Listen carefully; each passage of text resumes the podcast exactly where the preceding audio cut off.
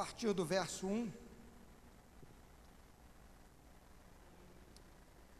Diz assim: Alguns homens desceram da Judéia para Antioquia e passaram a ensinar aos irmãos: Se vocês não forem circuncidados conforme o costume ensinado por Moisés, não poderão ser salvos. Isso levou Paulo e Barnabé a uma grande contenda e discussão com eles. Assim, Paulo e Barnabé foram designados com outros para irem a Jerusalém tratar dessa questão com os apóstolos e com os presbíteros. A igreja os enviou e, ao passarem pela Fenícia e por Samaria, contaram como os gentios tinham se convertido. Essas notícias alegravam muito a todos os irmãos. Chegando a Jerusalém, foram bem recebidos pela igreja, pelos apóstolos e pelos presbíteros, a quem relataram tudo o que Deus tinha feito por meio deles. Então, se levantaram alguns do partido religioso dos fariseus, que haviam crido e disseram: é necessário circuncidá-los e exigir deles que obedeçam à lei de Moisés. Os apóstolos e os presbíteros se reuniram para considerar essa questão.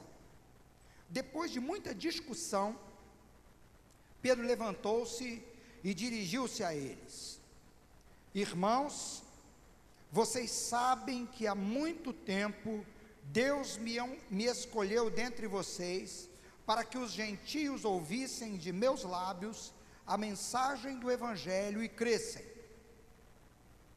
Deus, que conhece os corações, demonstrou que os aceitou, dando-lhes o Espírito Santo, como antes nos tinha concedido. Ele não fez distinção alguma entre nós e eles, visto que purificou seus corações pela fé.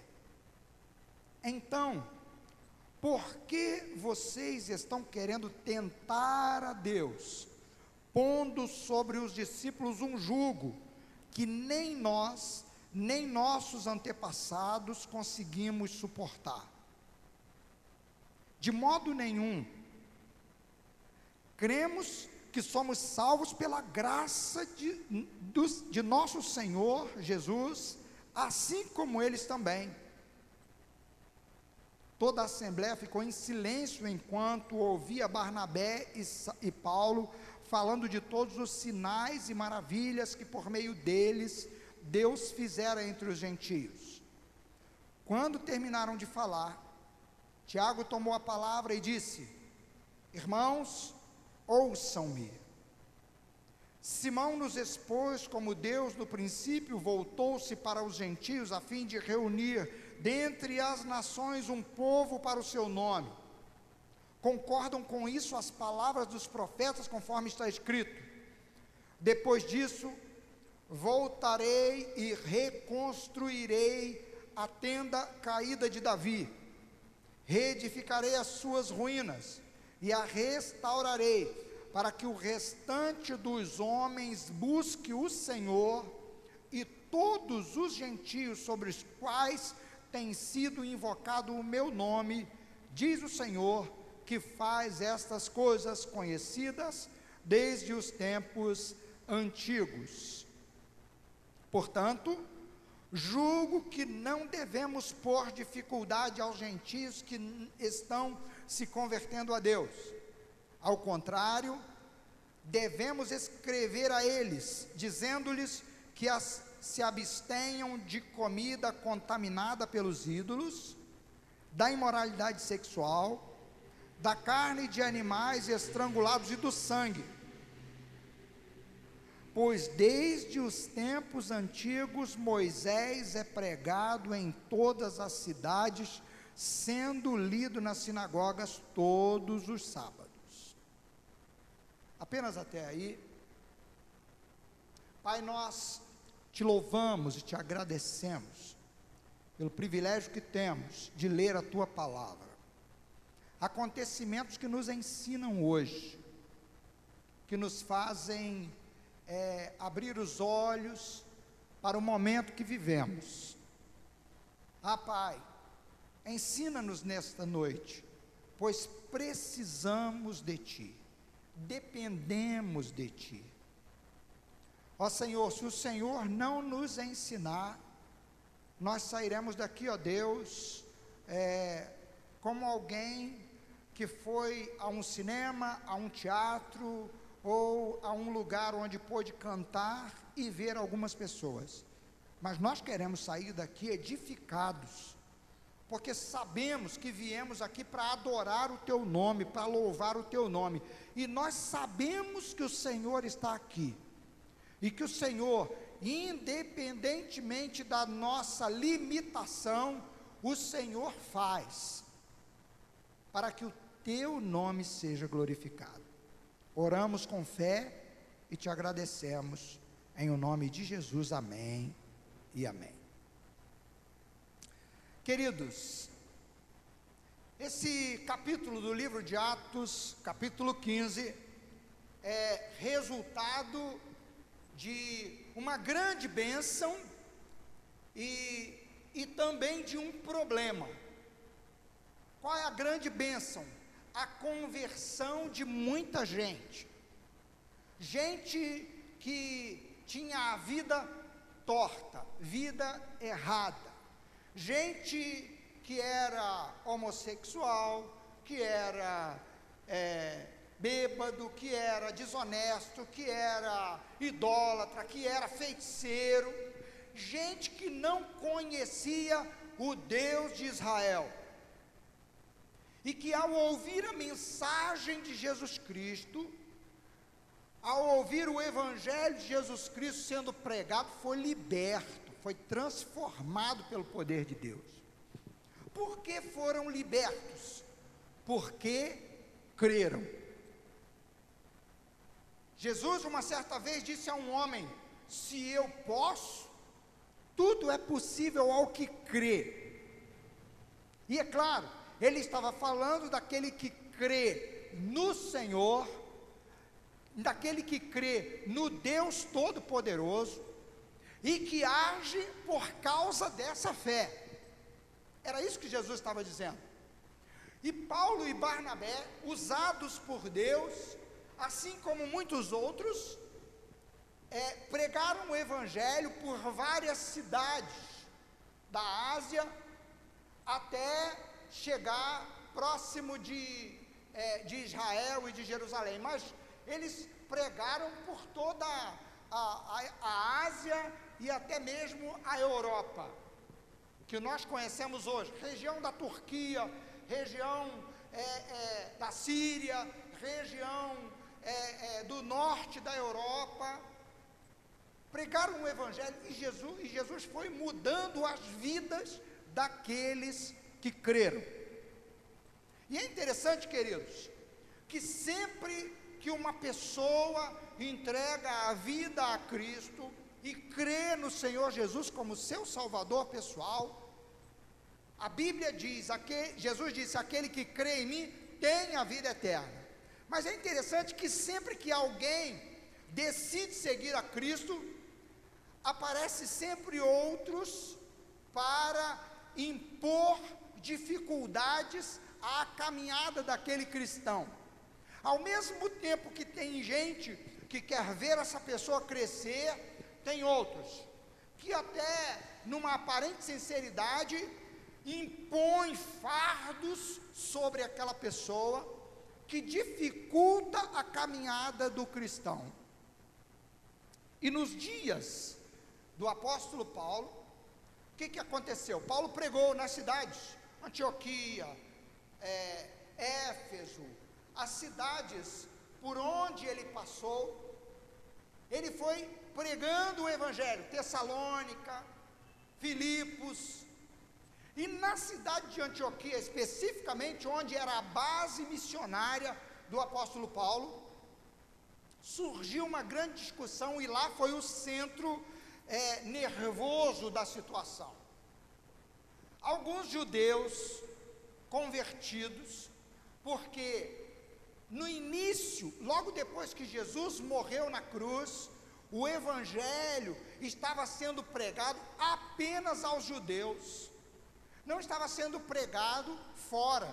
A ordem de Jesus em Mateus capítulo é, 28, verso 18 é: vão, pregue o evangelho a todas as pessoas, até aos confins da terra vocês vão pregar o evangelho.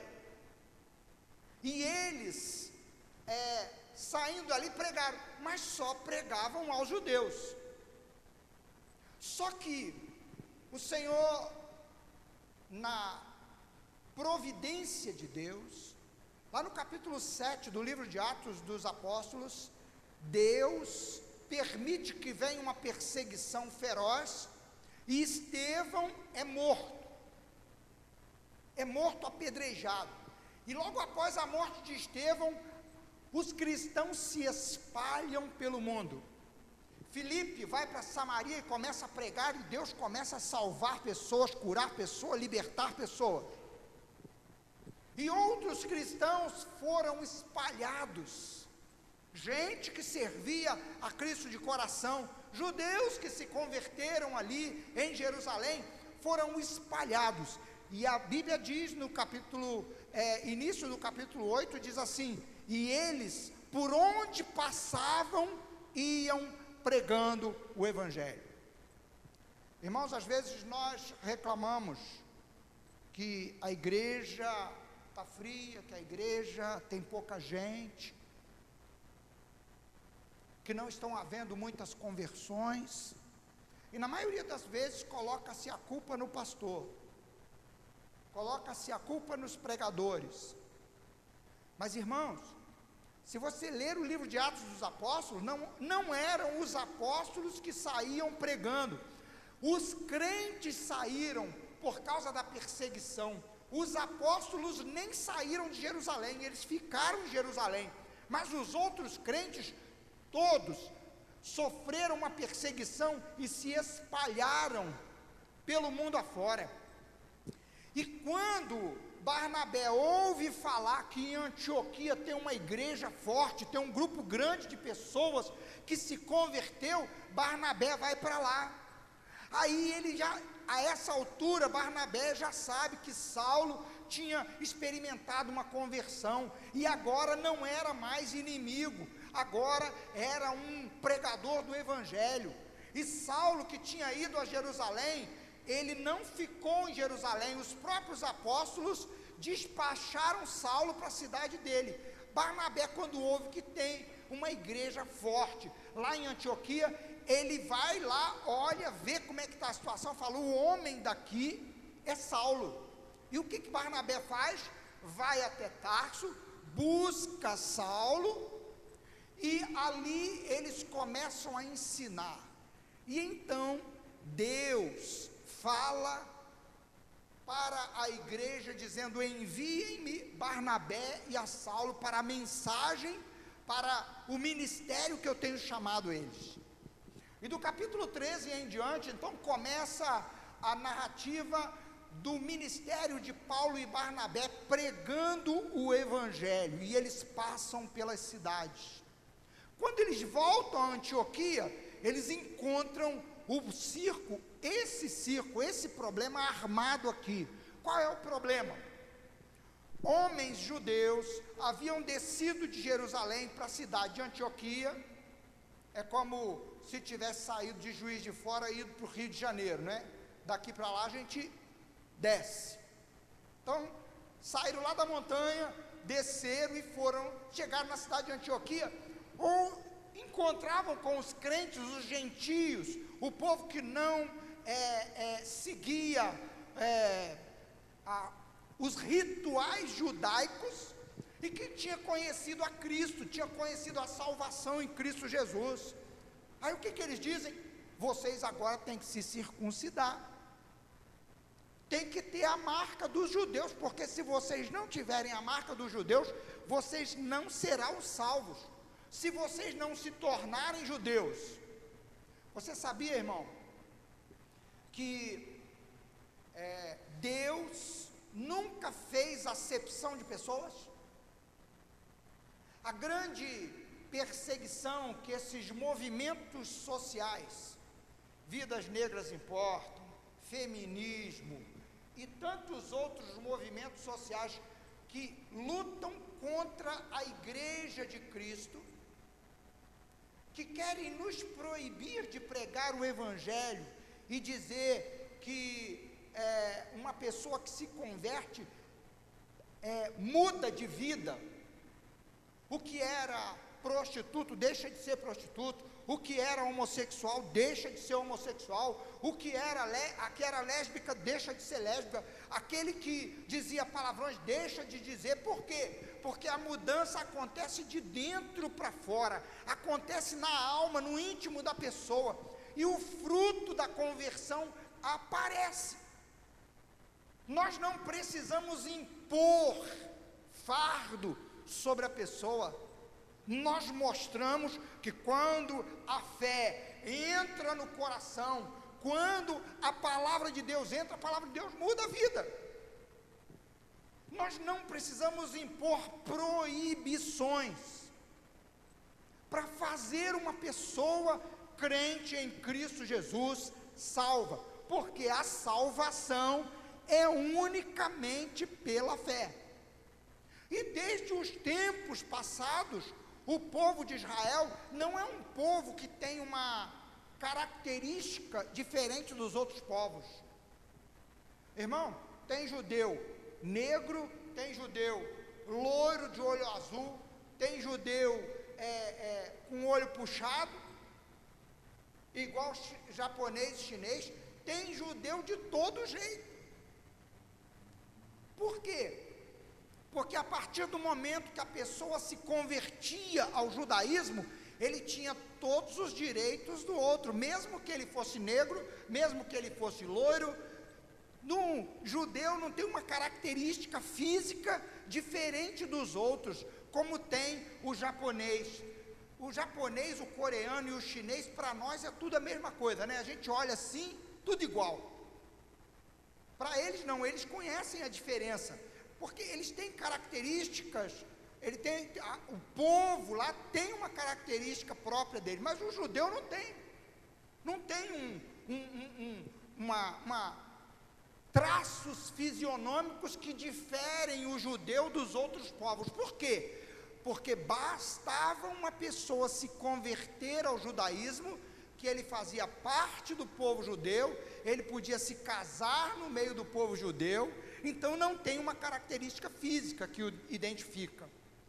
Sabe o que, que isso nos diz?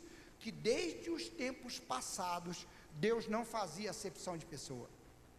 Aquele que cresce em Deus e fizesse uma aliança com Ele e entrasse na aliança do povo de Deus, ele se tornava um do povo de Deus, igualzinho ao outro fosse ele preto, fosse ele branco, fosse ele loiro, fosse ele amarelo, fosse ele qual fosse, porque Deus não faz acepção, Ele não faz distinção.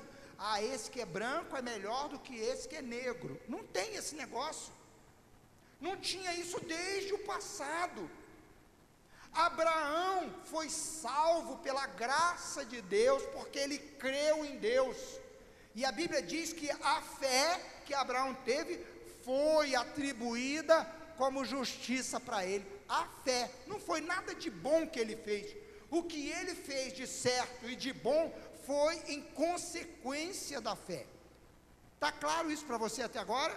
Somos salvos, somos aceitos por Deus, somos recebidos por Deus unicamente pela fé não é porque um tem cabelo liso, o outro tem cabelo encaracolado, é, um tem nariz fino, o outro tem nariz grande, o outro tem nariz pequenininho, não tem nada disso.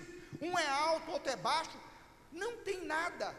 Ou então porque um é bonzinho, é, é mais bonzinho que o outro, também não é. É pela fé no Senhor. Eu creio que Deus se importa comigo, me ama, e Ele quer que eu seja dele. Então eu me rendo a Ele e Ele me capacita a viver uma nova vida. Amém?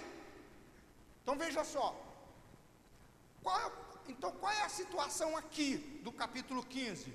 Esses judeus tinham as regras, as, ah, os rituais estabelecidos por Moisés, que o povo de Israel vinha cumprindo, como sinal de um pacto com Deus. Só que quando Jesus Cristo veio, Jesus Cristo nos resgatou, nos libertou desses rituais. Por quê?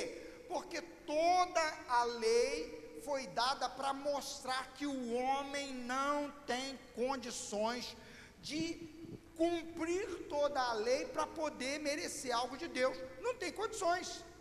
Pedro diz aqui claramente, irmãos, nós não podemos impor fardos pesados sobre esses convertidos, sobre esses nossos irmãos que nós não conseguimos carregar. Ele fala de quê? Dele judeu. Ele está falando dele, que era judeu. Ele fala assim: ó, eu, você, nós não conseguimos carregar. Nós sabemos que nós somos salvos unicamente pela fé. Consegue entender? Por que vocês vão tentar a Deus colocando um fardo, obrigando eles a guardar a lei, a lei ritualística que Moisés ordenou? E a pregação do Evangelho sempre foi: crê no Senhor Jesus e será salvo você e a sua família, será salvo você e a sua casa. A pregação do Evangelho é que a salvação é um presente de Deus pela fé no Senhor Jesus Cristo. Aí o que, que esses judeus fazem? Chegam lá e começam a querer que os gentios, que aqueles, aquele povo grego, fenício, árabe, é, é, turco, que a gente chama de turco hoje, né? mas na época era asiático, da Ásia, da região da Ásia Menor, que aquele povo se tornasse é, é, um judeu ritualista, que cumprisse os rituais da lei. Bem, isso começou a ter um desentendimento. Paulo e Barnabé começaram a bater de frente. Não, não de jeito nenhum. Não é assim. A salvação é pela fé. E esses judeus entram em conflito. Aí vamos resolver o conflito. Então vamos lá agora. Irmãos, eles sobem para Jerusalém, os dois, para resolver o conflito. Não deveria haver conflito na igreja do Senhor. Mas se houver, tem solução. Essa é a primeira lição que a gente aprende hoje aqui. Não deveria haver, mas de vez em quando acontece. De vez em quando acontece de haver um conflito. Um pensa de um jeito, outro pensa de outro, e há um conflito. Irmão, se houver conflito, tem solução. Para onde nós vamos? Para a palavra de Deus. E para onde eles foram? Para a palavra de Deus. Pedro, e, e eles começam a discutir. Então, quando Pedro se levanta, Pedro cita o livro de Amós, no capítulo 9, é, verso 11 e 12, ele cita quando é, é, Deus diz que restauraria o tabernáculo caído de Davi, a tenda de Davi. O que é, é, o que, que é essa menção? Deus iria restaurar um povo adorador, um povo que louvaria ao Senhor nos mesmos moldes que Davi. Um povo que não louvaria ao Senhor através de um ritual pré-estabelecido ali, é, de peso, de fardo. Um povo que adoraria ao Senhor com um coração cheio de fé, um coração igual ao de Davi. E para, é, e como é que ele faria isso? E qual seria o alcance? O mundo inteiro, todas as pessoas. Não seria apenas os judeus, é para o mundo todo. O projeto de Deus para o povo de Israel é que o povo de Israel fosse evangelista, anunciadores da boa notícia. Deus, o Deus eterno, ama a todos os homens e quer salvar. Creia nele. Era isso que o povo de Israel tinha que fazer. Mas o povo de Israel não fez. Então Jesus levanta os seus discípulos e os seus discípulos começam a fazer isso. Aí, nesse problema que surge, Pedro se levanta e apresenta a palavra de Deus. Irmão, se tem algo que soluciona a crise, esse algo é a palavra de Deus. A palavra de Deus põe fim à crise. E nós, para que possamos desfrutar disso, nós precisamos ter a nossa fé, as nossas ações calçadas na palavra de Deus, no que Deus diz. E então a discussão ali sai do nível do ritual para o nível da relação pessoal com Deus por Jesus Cristo. Aí o judeu, no judaísmo, no, na, é, pela lei, ele não conseguia, ele não conseguia cumprir todas as regras da lei, mas em Cristo, ele é beneficiado, ele recebe o presente da vida eterna, porque porque ele crê que Jesus cumpriu toda a lei que eu e você não conseguiríamos cumprir para ser dignos de algo. Então, o crente, ele se apoia na dignidade de Jesus, ele crê que Jesus pagou. Agora, eu quero ressaltar com você é, a palavra do apóstolo Pedro. Ele diz assim: não devemos pôr dificuldades sobre os gentios que estão se convertendo. Ele diz assim: nós não devemos ser um problema o, o apóstolo Pedro diz mais, ele diz claramente, ele diz aqui assim: vocês, por que vocês vão tentar a Deus, que não faz acepção de pessoas? Deus purificou a vida desses crentes pela fé, assim como a nossa. Então eu queria chamar a sua atenção algumas coisas que a fé produz na nossa vida. A fé, que fé? A fé em Jesus Cristo, irmão. Não é fé em qualquer coisa, não. Veja só, a fé salvadora é muito diferente é, da fé que você tem nessa cadeira.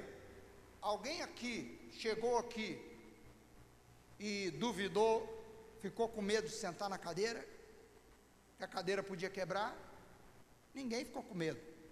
Sabe o que, que é isso? Isso é um tipo de fé. Você chega e descansa, você acredita que a cadeira não vai falir. Mas, queridos, a fé salvadora vai muito além disso. Assim como você soltou o seu corpo e se relaxou nessa cadeira, eu tô, vou usar esse exemplo para poder levar você a compreender o que, que é a fé salvadora. A fé salvadora é você colocar toda a sua vida, a passada, a presente e a futura, apoiada em Jesus Cristo. A fé salvadora, ela é uma fé unicamente em Jesus Cristo Senhor.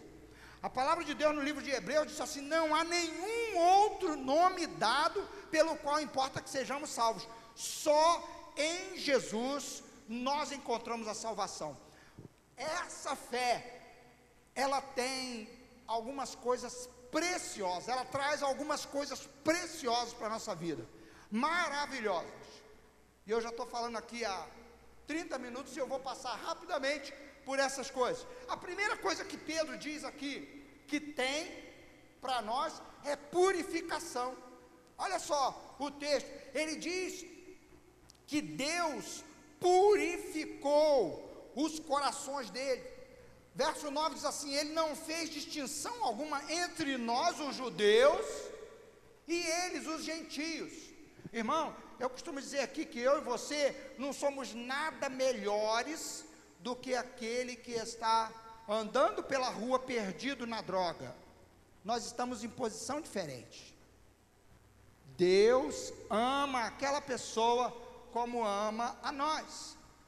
E Ele nos chamou a pregar o Evangelho para que eles saiam da posição de escravo e venham para a posição de livres. Mas na questão de merecimento, se ele se apoiar em Jesus Cristo, se ele crer em Jesus Cristo, se render a Cristo, ele terá todos os direitos. Ele tem todas as bênçãos disponíveis a ele. Eu não sou melhor do que nenhum de vocês.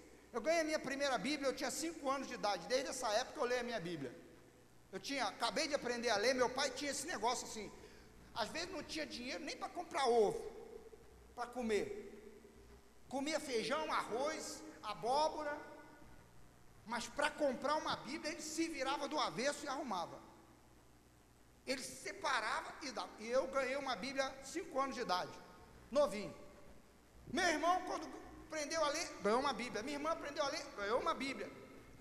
Agora, isso, por eu ter é, 58 anos que eu tenho a Bíblia nas mãos e 63 quase que eu ouço a Bíblia sendo mencionada para mim, isso não me faz melhor do que nenhum de vocês que estão aqui, porque todos nós somos salvos pela fé em Jesus Cristo e temos os mesmos direitos. Amém?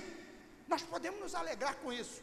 Quando alguém vem colocar um fardo sobre nós, nós podemos dizer: Eu fui purificado pelo sangue de Jesus e tenho acesso ao trono de Deus. Paulo diz assim: Eles foram purificados, nós fomos purificados. Primeiro privilégio, primeiro é, é, presente, manifestação maravilhosa da fé em Jesus Cristo é a purificação. Fomos purificados, fomos limpos. Agora, a palavra de Deus nos mostra algumas outras coisas que nós podemos nos alegrar. Paulo diz na sua carta aos Romanos, capítulo é, 6, verso 1, capítulo 6, verso 1, 5, verso 1, Paulo diz assim: é, justificados pela fé. O que, que é, qual é a diferença de purificado para justificado? Purificado você é limpo daquela sujeira que você está do pecado. Porém, justificado significa que você não deve mais. Aquela dívida passada, ela foi quitada. Só que a justificação em Cristo Jesus, ela toca toda a vida. Um dos privilégios, um dos, é, dos, vamos chamar de tesouros, coisa preciosa que nós temos conosco, é que nós fomos purificados. A outra é que nós fomos justificados. Eu e você não precisamos é, nos preocupar em fazer algo para merecer. Por quê? Porque Jesus já fez por nós. Amém? A palavra de Deus é clara. E o apóstolo é, é, Paulo está brigando exatamente por isso, na, é, é com aqueles, aqueles, é, com aqueles homens. Ele diz assim: Paulo está dizendo, olha, eles receberam vida pela fé em Cristo. Olha o que Deus fez no meio deles. Eu e você precisamos olhar para a palavra de Deus e saber que Deus olha para nós, olha para nós como filhos amados. Ele colocou tesouros para a nossa vida, preciosidade. Paulo não se deixou dobrar. Os homens eram influentes, era gente importante, e no entanto, Paulo não se calou, ele disse: não, a salvação é unicamente pela fé. Eu vivi muito tempo para é, é, fazendo coisas para ver se eu merecia, e eu entendi que a graça de Deus se revela a nós pela fé. Como é que está a sua fé? Vai ter gente que vai querer colocar fardo sobre você, colocar peso sobre você. Ou talvez vai ter gente que vai ser usado pelo inimigo para dizer que você, porque você é bonzinho, você merece. Você é tão boa pessoa. E eu é, me lembro quando cheguei aqui nessa igreja, que o pastor Jorge ainda era o jovem solteiro aqui, e um rapaz então falou assim: Pois é, Jorge, mas você, você sempre foi uma boa pessoa. Você ser crente, a gente até entende, porque você sempre foi uma boa pessoa. Você dizer que você está salvo, a gente até entende, porque você sempre foi uma boa pessoa. Mas o outro, que era bandido, ele falou assim: Rapaz, eu estava mais condenado ao inferno do que qualquer outro. Não vem com essa história, não. Eu era merecedor do inferno. Por quê? Porque eu amava o mundo, eu amava os prazeres desse mundo. E a Bíblia diz que quem ama o mundo não ama a Deus. É outro que está no lugar. O que, que eu e você podemos entender? Pastor Jorge mostrou a sua fé àquela pessoa e disse assim: Eu e você só podemos ser salvos porque Deus é gracioso, porque nós não merecemos. Então, queridos, eu quero chamar a sua atenção hoje aqui. Primeiro, pode surgir algum problema? Pode. Pode surgir gente querendo dizer para você que para você poder ser salvo você tem que guardar o sábado Pode. E isso acontece. Acontece nos dias de hoje. Acontecia nos dias do apóstolo Paulo. Gente que chegava e dizia assim: ó, não, vocês não têm só que circuncidar, vocês têm que guardar o sábado também. Se vocês não guardar, vocês não vão para o céu. Irmão, eu e você somos salvos pela graça de Deus. O Senhor nos purifica, o Senhor nos justifica, o Senhor nos faz gente que recebeu pela fé todas as bênçãos que Ele tem para a nossa vida. E Ele levanta gente para nos ajudar na caminhada. O povo de Antioquia estava sendo massacrado, o povo de, Antioquia estava sendo atormentado. E Paulo e Barnabé levantados por Deus, começaram a defender a fé daquele povo. Queria dizer para você, querido, a minha pergunta é: como é que está a sua fé?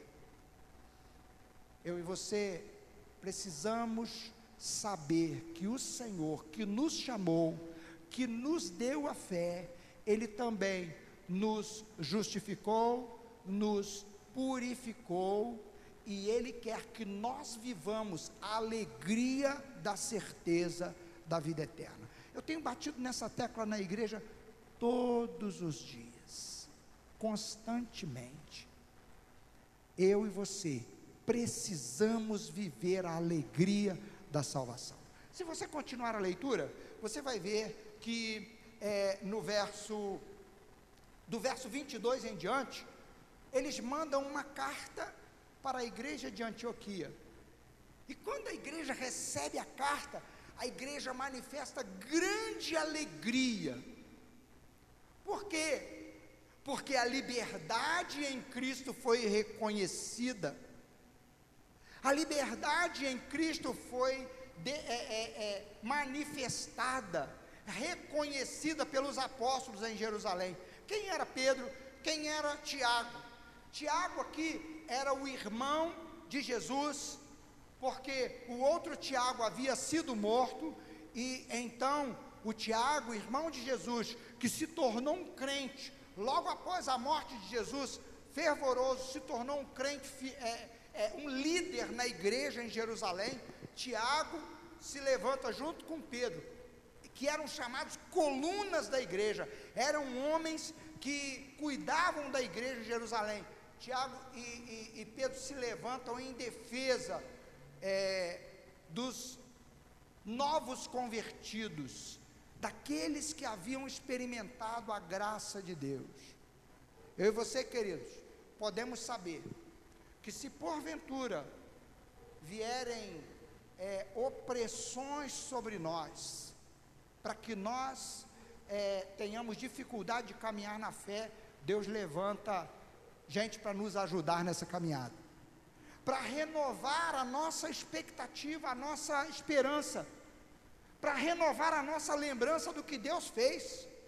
do que Deus fez, não porque nós fomos bons, mas porque Ele, o Senhor, gerou em nós fé, o Senhor purificou a nossa vida pela fé, o Senhor nos justificou e o Senhor garante que nós podemos viver uma vida de alegria com Ele. Eu quero convidar você a ficar de pé, eu quero orar com você. Como é que está a sua fé? A Bíblia diz, o texto que nós lemos, diz que no momento da crise, no momento da dificuldade, ali, de um conflito na igreja, onde não deveria haver conflito,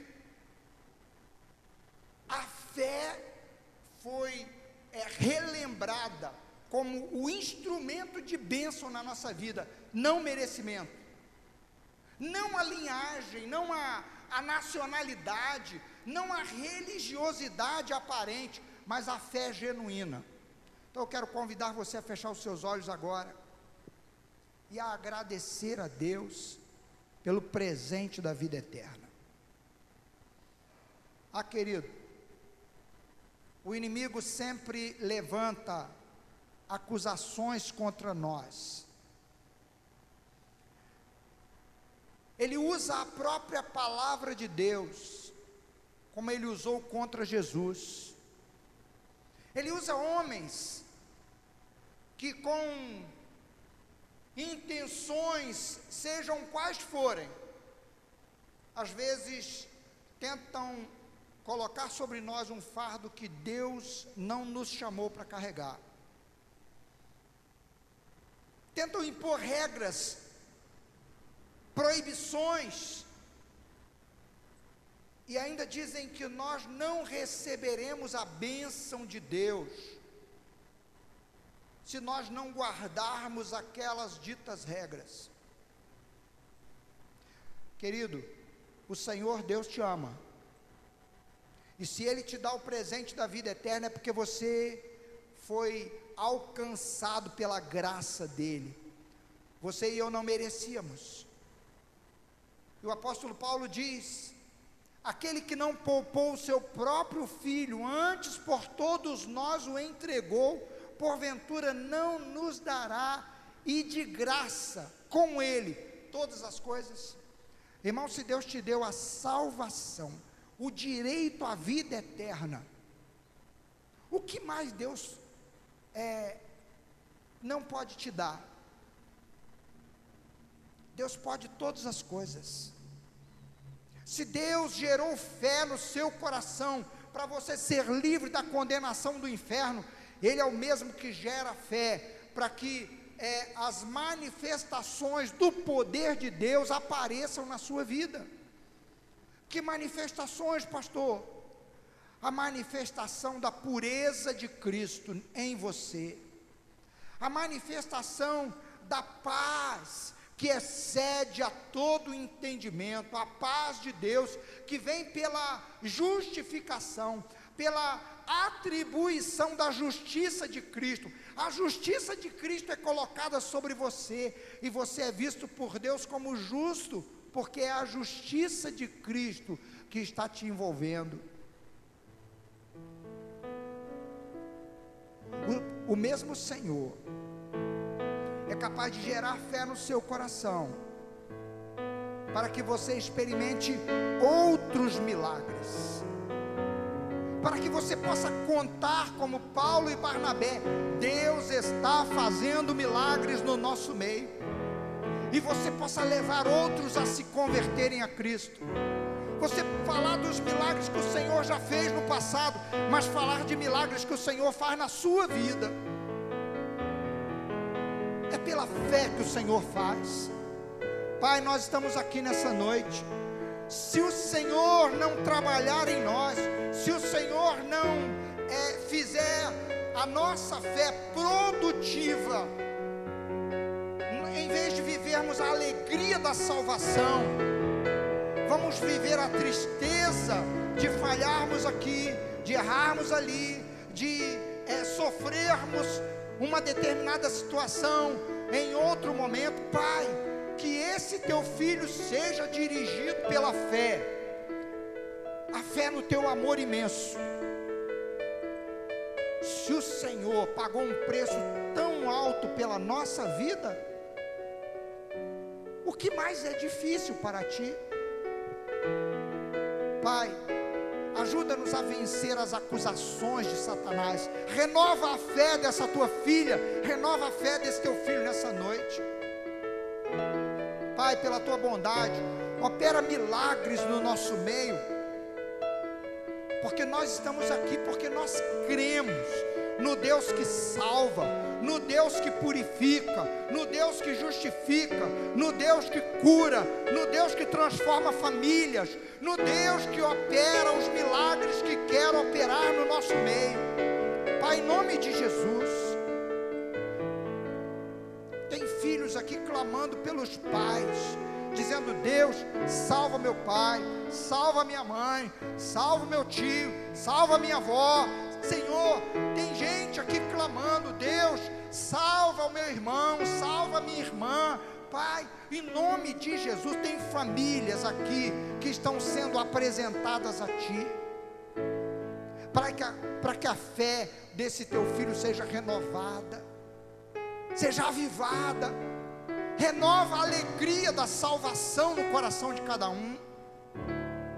Ah, Senhor, para que a fé desse teu filho seja avivada. Opera milagres na família. Opera milagres hoje, agora, enquanto esse teu filho está aqui. Opera milagres de forma que ele saiba que o Senhor, que é Deus amoroso e todo-poderoso, se importa pessoalmente com cada um de nós.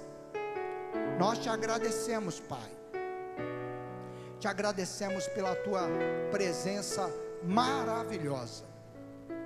E te pedimos, renova nossa fé nessa noite. Quero convidar você, meu querido, a apresentar algo a Deus agora. A palavra de Deus diz: aquilo que pedirdes, crede que recebestes, e assim será convosco.